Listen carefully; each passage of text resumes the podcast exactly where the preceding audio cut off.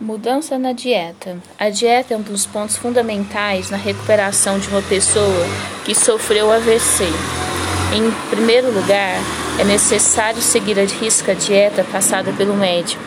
Isso inclui retirar açúcares, café, refrigerantes, doces, comidas excessivamente salgadas, bebidas alcoólicas e gorduras.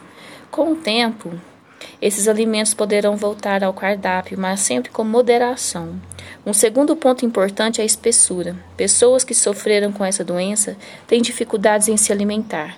Geralmente é necessário dissolver os alimentos em sopas, purês, cremes e mingaus. Os alimentos devem sempre os alimentos devem estar sempre bem dissolvidos e as carnes e os legumes umedecidos com caldo de carne. Importante também é ressaltar que não são recomendadas grandes refeições.